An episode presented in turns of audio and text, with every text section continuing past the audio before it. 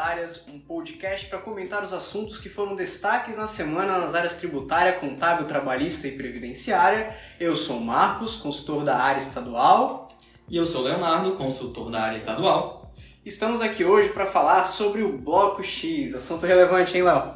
Sim, sim, tema muito perguntado na nossa consultoria. De fato. Bom, e aí às vezes o pessoal fica pensando, mas para que bloco X? Para que, que o Estado precisa dessa informação em um sistema diferente? Já não está tudo no cupom? É, é, é, muito interessante a gente discutir sobre isso. A questão principal, Léo, que eu vejo é a questão do tempo. O tempo de resposta dessa informação. Porque se a gente comparar com, por exemplo, Rio Grande do Sul, Paraná e outros estados que já adotaram essa NFCE, é uma informação que chega em time para eles. Na hora que o documento é emitido, essa informação já está para o fisco. Só que, às vezes, é, a gente está ali no operacional, tratando com o fiscal, e, a gente é, deve se perguntar quanto tempo demora para uma informação do cupom fiscal chegar para o fisco. O cupom fiscal, a princípio, não tem uma interligação direta que todo cupom emitido vai para a fazenda. Não. O X serve exatamente para isso. Para que o fisco tenha essa informação da redução Z, os produtos que foram vendidos, em um tempo mais curto para que ele possa fazer o acompanhamento das mercadorias que foram vendidas, pelo valor que foram vendidas, até poder eventualmente descobrir um erro de forma mais é, tempestiva, evitando que fiscalize os últimos cinco anos e aí vá cobrar tudo de volta do contribuinte, né? Então tem tempo de corrigir isso com menos tempo de resposta. É, mas assim, claro que a gente sabe que uma hora ou outra isso tudo vai ser trocado para NFCE. Porque informação diária já pode ser bem bom, mas a gente sabe que o Bloco X tem gerado problemas para os programadores, para os contribuintes, não concorda? É, tá, uma, tá uma situação meio complicada porque tem que se adequar, às vezes o sistema não está tão pronto para receber essas informações. Então, tudo isso é, tem que ser estudado. Mas, para resumir, o bloco X ele é composto por duas obrigações.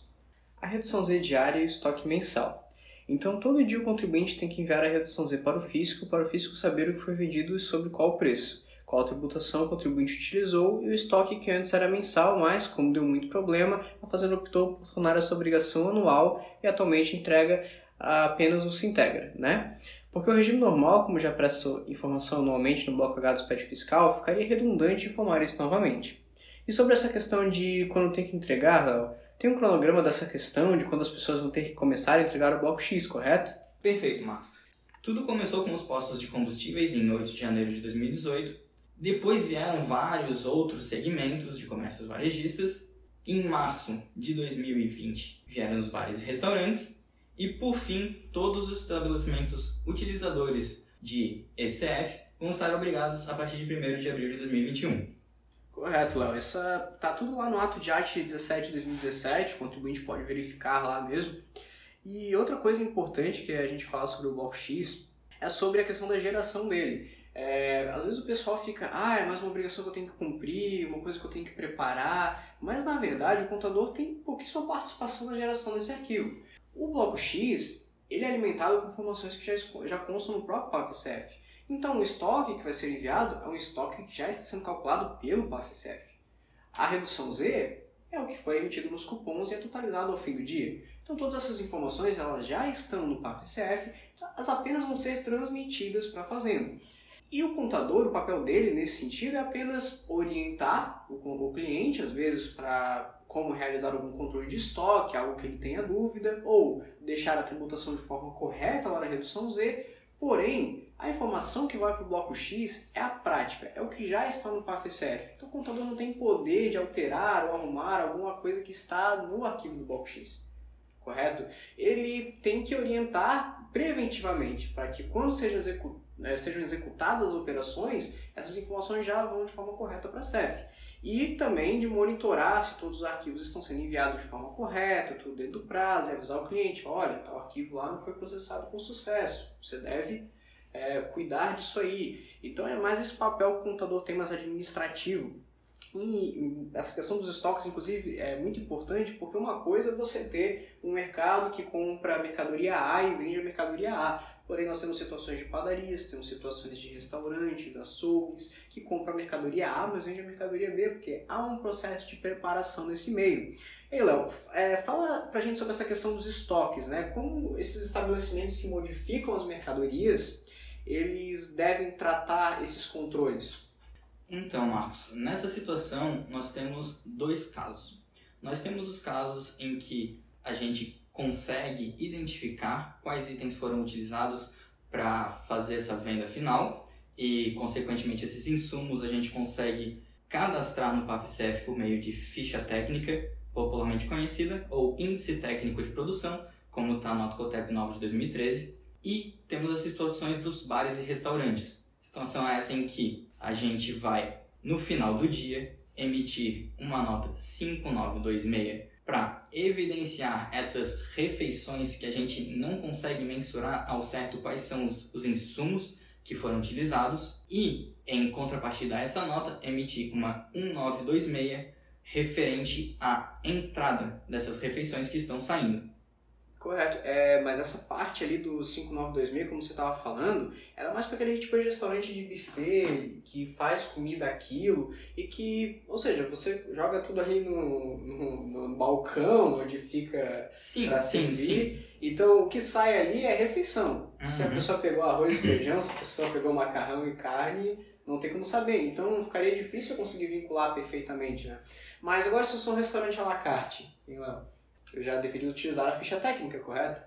Não, perfeito. Se é mensurável e você consegue identificar os itens que são colocados nessa refeição, nesse prato, você pode cadastrar a ficha técnica e dar a saída exata dos insumos na sua venda. Exatamente. E assim o estoque fica certo. Porque o problema de quem não faz esse tipo de controle é que o que vai acabar acontecendo? Você vai comprando as mercadorias ali, esse estoque vai subindo, e quando você dá a saída daquele produto que não está no seu estoque, porque você não fez um desses controles que o Leonardo acabou de falar, o estoque vai ficar negativo. E para quem pensa que no Box X não vai estoque negativo, desculpe, mas é, infelizmente vai estoque negativo. Lá existe um indicador de sinal, né, você uhum. pode indicar se o estoque está positivo ou negativo. Então a fazenda vai receber essa informação de qualquer maneira. E aí você vai estar falando para a fazenda que você tem estoque negativo, a fazenda vai achar estranho, porque isso não existe. O golpe tá aí, né? Cai quem quer. Cai quem quer, exatamente. Então é muito importante a gente preservar, é, ter uma orientação preventiva para o cliente para evitar que esse estoque seja enviado de forma incorreta, ou até mesmo que ele entregue de bandeja uma redução Z com tributação dos produtos de forma errada, porque ali vai a NCM. Então, para a fazenda descobrir como o produto está sendo tributado de forma errada, é fácil, fácil, não é mesmo? Sim, sim, fica muito rápido. Você falou dos estabelecimentos de venda à la carte, do buffet, mas ainda ficou faltando falar dos de rodízio, que hum. também entraria nessa mesma metodologia da emissão da nota. Só para lembrar. Mas, Marcos, será que o ECF ele vai ser totalmente substituído pela NFC? Eu acho que isso é inevitável sabe? Não, não tem como, como adiar mais essa questão. Já a NFC já foi implantada aqui em Santa Catarina, não está obrigatória para todos os contribuintes. Isso porque a fazenda tem muito receio da questão da contingência, certo? Eles têm medo que os contribuintes emitam a NFC em contingência, depois simplesmente sumam com essas notas emitidas em contingência e o consumidor acaba ficando com um papel que não vale nada e, e, essa informação não foi para a fazenda e se perdeu. O que já não acontece com o ECF. O ECF é quase uma caixa preta. Se você botar fogo no estabelecimento, vai queimar tudo, mas o ECF vai estar tá lá inteirinho para a fazenda saber tudo que você vendeu. Certo? E, e já não tem essa segurança com o NFC. Então, é, acaba que. É, eu entendo que. Só que assim, um ECF é uma coisa cara. A implantação de, um sistema desse chega a 5 mil reais, às vezes, para um microempreendedor. Isso é um custo muito alto. Então, é, a NFC tem essa vantagem de ser muito mais barata, é, ter mais é, flexibilidade e ser uma informação mais moderna, mais ágil, um sistema mais barato. Então, tudo tem muitos benefícios para o empreendedor e podem também ter benefícios para o consumidor. Eu acho que, a despeito dessa segurança fiscal maior no ECF, é, poderiam ser implantados outros tipos de campanha. Por exemplo, como a gente tem a nota paulista, é, nota gaúcha, onde o consumidor ele participa de sorteios quando coloca o CPF na nota, é, ou recebe dinheiro de volta, que nem o Rio Grande do Sul agora está fazendo, para o pessoal de baixa renda receber o ICMS de volta, desde que coloque o CPF na nota. Tudo isso são incentivos para a pessoa pedir a nota fiscal e aí você conseguir é, ter uma fiscalização maior, porque se a pessoa emite uma nota fria e você precisa daquela nota para participar do sorteio, na hora ele vai chegar no estabelecimento e falar, olha, você emitiu uma nota fria, É um sistema de fiscalização muito melhor do que você colocar esse encargo financeiro para o empreendedor, fazer ele ter que instalar um sistema complexo que muitas vezes acaba não funcionando a contento. Então seria uma alternativa, na minha opinião, muito melhor do que permanecer utilizando o ECF, fazer esse tipo de programa para que as pessoas mesmo exijam um documento fiscal, porque hoje em dia o que a gente tem em Santa Catarina para incentivo de emissão de documento fiscal? Temos o cartaz que tem que colocar, né? É, no estabelecimento. É, se você quer Santa Catarina melhor, exige a nota uhum. fiscal.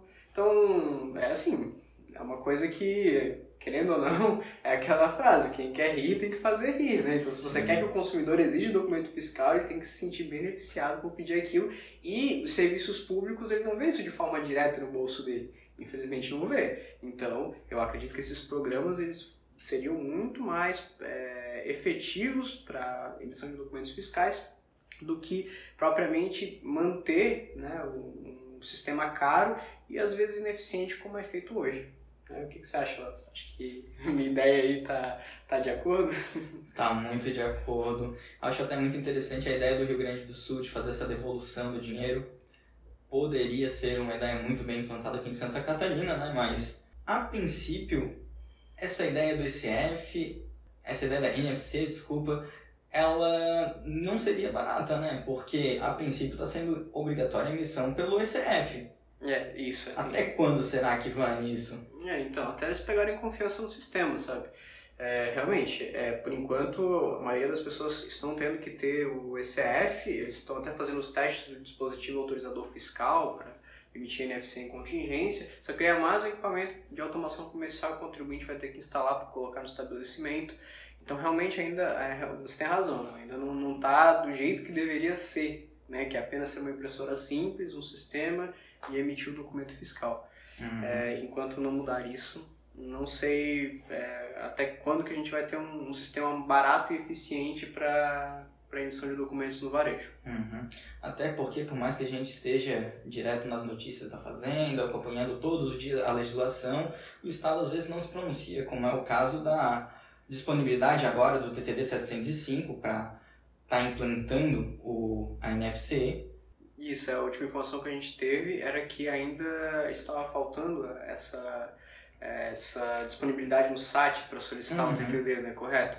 É, mas assim, eu acredito que só vai estar tá tudo 100% quando o DAF, que é esse dispositivo de autorização fiscal que eles estão trabalhando para habilitar junto com o IFSC, inclusive, ficar 100%. Enquanto eu acho que não tiver todo o sistema 100%, eles vão estar tá, é, com estabilidade de solicitação de TTD, não está sendo realmente só alguns contribuintes pilotos para que, que eles possam testar o sistema. Né? Para estar tá aberto para todo mundo, eu acho que só quando tiver tudo 100%.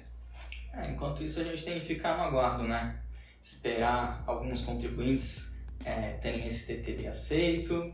é, esperar alguns contribuintes começarem a efetivamente está implantando a NFC de forma normal, vamos dizer assim, e vamos continuar acompanhando, né? É isso aí. Bom, pessoal, encerramos por aqui o nosso Pílulas Tributárias. Falamos hoje sobre o Bloco X, trazendo bastante informações, bastante reflexões sobre os sistemas fazendários de automação comercial. E esperamos que você tenha gostado do episódio de hoje. E muito bem. Tchau, tchau. Tchau, tchau.